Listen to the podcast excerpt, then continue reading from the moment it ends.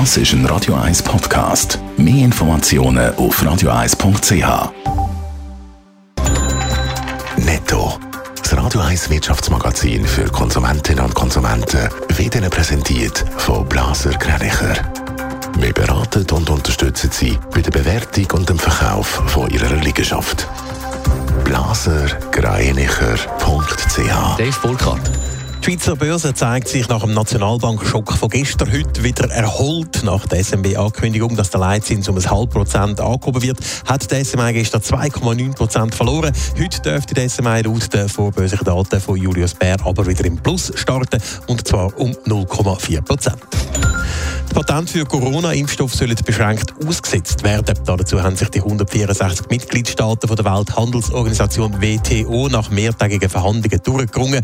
Mit dem Schritt soll ermöglicht werden, dass der Corona-Impfstoff künftig in mehr Länder produziert werden können. Die Schweizer Grossbank UBS muss in Frankreich vor Gericht. Grund ist der Verdacht von Mobbing gegen zwei Whistleblower. Die beiden haben Ende Nullerjahr einen Steuerbetrug enthüllt. Die UBS hat sich gegen den Gang vor Gericht gewehrt. Laut AFB hat das Kassationsgericht jetzt aber entschieden, dass die UBS vor Gericht erscheinen muss.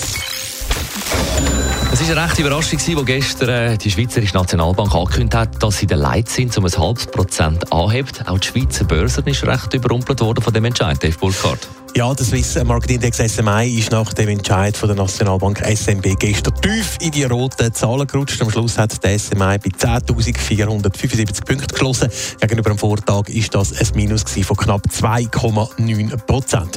Mit dem Entscheid zur Anhebung vom Leitzins will die SMB einem steigenden inflationären Druck entgegenwirken, wie der SMB-Direktor Thomas Jordan erklärt. Wir haben uns für eine Zinserhöhung von einem halben Prozentpunkt entschieden, weil es inzwischen Anzeichen dafür gibt, dass die Inflation Inflation auch auf Waren und Dienstleistungen übergreift, die nicht direkt vom Krieg in der Ukraine und den Pandemiefolgen betroffen sind. Außerdem sei auch nicht auszuschliessen, dass es in absehbarer Zukunft weitere Zinserhöhungen gäbe, hat Thomas Jordan weiter gesagt. Überraschender Schritt von der SNB. Also in den Medien ist die Anhebung vom Leitzins aber weitgehend positiv aufgenommen worden.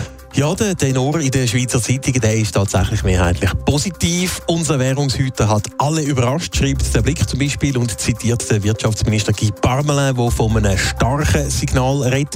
Endlich wieder Normalität, titelt die Aargauer Zeitung zum Zinsentscheid. Die Nationalbank tut dem Land und sich selber einen Gefallen, heißt im Kommentar von der NZZ und der Tagesanzeiger schließlich meint, richtiger Entscheid, aber mit Risiken. Netto, das Radio 1 Wirtschaftsmagazin für Konsumentinnen und Konsumenten.